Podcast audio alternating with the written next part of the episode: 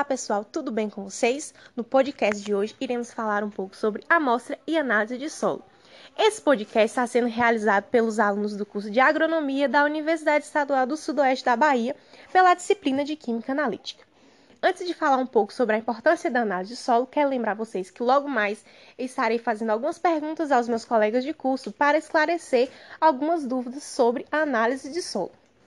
Bom, é necessário a gente conhecer o solo antes de plantar qualquer cultura. O solo é a base principal, é onde começa tudo. Se o solo tiver correto adequadamente, tiver uma boa adubação, nós teremos resultados positivos.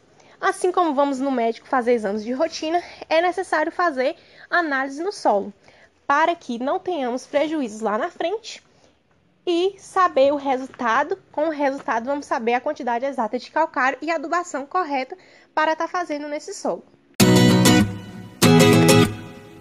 O que deve ser feito antes das coletas da análise de solo? É a determinação dos pontos de coleta. É, a gente determina esses pontos tendo alguns critérios, sendo eles evitar proximidades a estradas, né? Evitar locais que tenha formigueiro, é, evitar proximidade a currais onde vai ter estrume, fezes de animais, que isso pode é, acabar danificando a amostragem, né?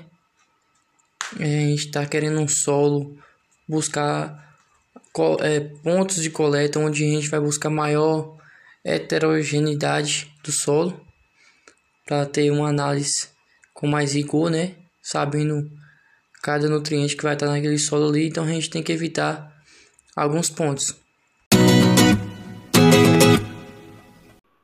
Como é feita a determinação dos pontos de coleta? É, a gente busca é, fazer pontos nas extremidades e no centro da área, né? A gente determina essa área e procura fazer pegar extremidades e centro para pegar quanto mais pontos melhor. Mais material você vai ter para analisar essa, o solo da sua área. E a gente a gente determina esses pontos e como eu disse na pergunta anterior evita estrada curral é, estrume é, pontos onde tem cupinzeiro. Então, tudo isso aí a gente tem que ficar atento na hora de, de determinar os pontos de coleta. Até mesmo para a pessoa não sair aleatoriamente é, pegando, fazendo coleta em qualquer ponto. Não é o ideal, né? Quais os materiais usados na coleta? É, o pessoal usa a parreta, né? Uma enxada, até mesmo para tiver capim na área dar uma, uma limpada superficial.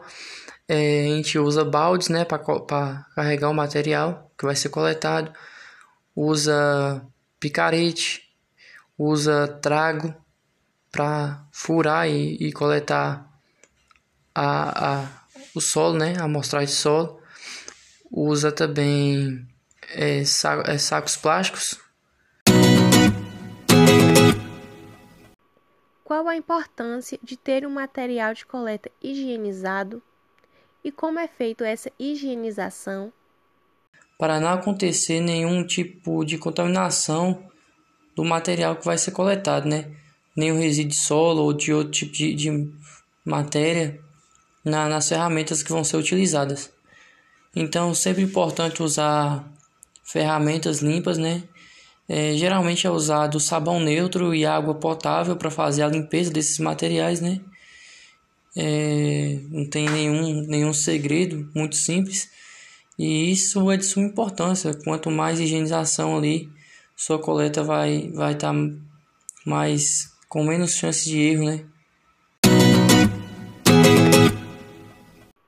Como é feita a coleta desse material?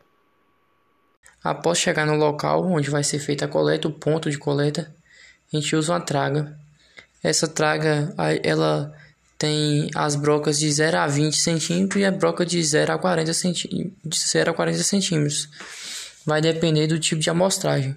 Geralmente, para culturas rápidas, né, é feito é, amostragem de 0 a 20. Culturas perenes, quando tem um sistema radicular maior, é feito também amostragem de 20 a 40. É, essa traga, ela perfura e joga a terra para fora. Essa terra já cai num recipiente e desse recipiente você passa para o balde. Você coleta em todos os pontos essa pequena quantidade de terra, né? Cerca de 500 gramas de terra em cada ponto é, e leva toda num balde. Após isso, você mistura essa terra usando as mãos, é, usando as mãos se ela estiver limpa, né? Senão você usa uma pá de jardineiro aquelas pazinhas pequenas. É, após isso, a mistura de todo esse material, você vai ter ali um pouco de cada ponto da sua área. É, sendo assim, você pode colocar num saco 500 gramas desse material coletado, que vai ser mandado para o laboratório. Esse saco é um saco plástico, né, que deve ser bem vedado e identificado. É muito importante também identificar o ponto onde foi coletado para você levar para o laboratório, a hora que você receber a análise, você saber de onde é esse solo. Quais são as profundidades ideais para a coleta? Para é, amostras de solo em uma área que é de pasto, por exemplo, a profundidade ideal fica entre 0 e 10 centímetros, porque o pasto tem um sistema radicular raso, ele não se aprofunda tanto, então é, a absorção de nutrientes desse tipo de cultura fica muito superficial. Já para, é, para culturas de, de prazo curto, anual, por exemplo, feijão, soja, milho, entre outros, é, se a área já for plantada com essas, com essas culturas, a profundidade ideal deve variar de 0 a 20 centímetros, porque ele já tem um sistema radicular um pouco mais desenvolvido, porém não, não tanto para que se necessite aprofundar mais. Agora, já para culturas perenes, como citros, café, entre outros, aí a profundidade fica entre 0 e 40 centímetros porque essas culturas já têm um pivô que, que se aprofunda muito mais e é necessário que a profundidade seja um pouco maior para ficar dentro da, da parte em que a planta é, consegue absorver os nutrientes. Quais são as ferramentas e ou equipamentos utilizados na coleta? É, o mais comum é um trado manual, né? Em que o agricultor vai lá e, e faz a coleta. Se não tiver um trado, pode ser utilizada uma pá pequena ou até mesmo uma pequena enxada de horta. Se for um lugar um pouco sujo, pode ser utilizada uma enxada comum para limpar a superfície. Porém, não se deve cavar com essa enxada na terra, só limpar superficialmente. Um outro equipamento um pouco mais moderno que é utilizado para amostragens maiores em vários talhões é um trado mecânico que é acoplado em um quadriciclo. Esse equipamento é utilizado quando há necessidade de fazer várias amostras de um determinado local. E o motor do quadriciclo ele toca esse trado e ele consegue atingir a profundidade ideal no solo.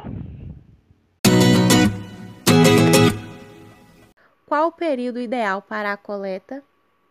É, para culturas de rotação rápida, anuais, por exemplo, é, tem duas, duas janelas que podem ser feita essa coleta. Antes da, do plantio dessa cultura ou no meio do ciclo, para se fazer as correções necessárias depois com adubação e pulverização. Porém, para culturas perenes, também se deve fazer antes da, do plantio para ter, a, para ter ideia do, da quantidade de calcário que vai se utilizar para corrigir aquele solo e todo ano após a colheita se deve fazer também essa coleta de amostragem. Existe uma umidade ideal para a coleta? Não, não existe uma umidade ideal. Porém, vá do bom senso do agricultor que, por exemplo, se o solo estiver encharcado, muito molhado, não essa amostra não vai sair com a qualidade que é necessária para o, laboratório conseguir desenvolver seu trabalho. Então, não existe uma umidade ideal, porém, ele deve se encontrar é, não muito encharcado, né? Não pode se estar totalmente molhado essa amostra.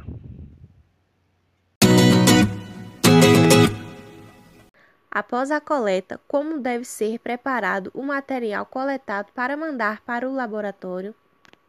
O laboratório ele vai fornecer a embalagem adequada para fazer a coleta.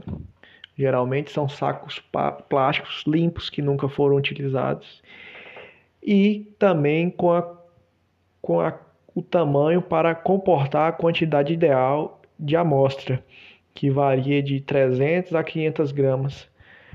É o necessário e o suficiente para fazer a, a, a coleta. Depois que essa amostra é embalada, o saco deve ser fechado, tirando todo o oxigênio, e deve ser conduzido então para o laboratório, que lá eles vão iniciar os procedimentos adequados para analisar o solo. Quais os processos para se realizar a análise de solo no laboratório? São divididos por etapas da coleta à análise laboratorial. O primeiro passo vai ser coletar as amostras. A depender da cultura, algumas amostras vão ser é, mais profundas e outras é, menos profundas. Algumas ferramentas são necessárias né, para fazer essa coleta, né, como o trado de rosca, o trado holandês é, e alguns tipos de pá. Cada cultura tem a época e a frequência ideal. Ao chegar no laboratório, depois desses processos, com os resultados em mãos, é hora de fazer a interpretação e logo poder fazer as correções necessárias. Com quantos dias o resultado fica pronto? Varia de laboratório para laboratório e do tipo de análise, variando de 3 a 20 dias, a depender ali da demanda dos pedidos de análise naquele determinado período do ano. Porque as amostras de solo devem ser embaladas com sacos plásticos para serem levadas até o laboratório. As amostras são embaladas em sacos plásticos fornecidos pelos próprios laboratórios, no qual eles irão fazer as anotações de fácil identificação da propriedade do agricultor. Além disso, esses plásticos eles servem para evitar a contaminação das amostras de solo análise de solo influencia em uma agricultura de precisão? Sim, com certeza influencia na agricultura de precisão, pois através da análise de solo, o produtor terá todas as informações necessárias né, sobre o seu solo e assim ele vai poder fazer um manejo adequado, caso precise, né, para que suas plantas possam se desenvolver da melhor forma, sem causar nenhum prejuízo. Função da solução extratura no processo de análise do solo? Esse processo ele seria para a extração do cálcio, do magnésio e do alumínio ali daquele determinado solo. Então, pessoal, esse foi o nosso podcast. Espero que vocês tenham gostado e absorvido um pouco de conteúdo. Nosso grupo agradece a todos. Esse trabalho foi realizado por Bruno Pacheco, Hércules, Jamil Boldrini, Lohana Neres e Wagner Rodrigues.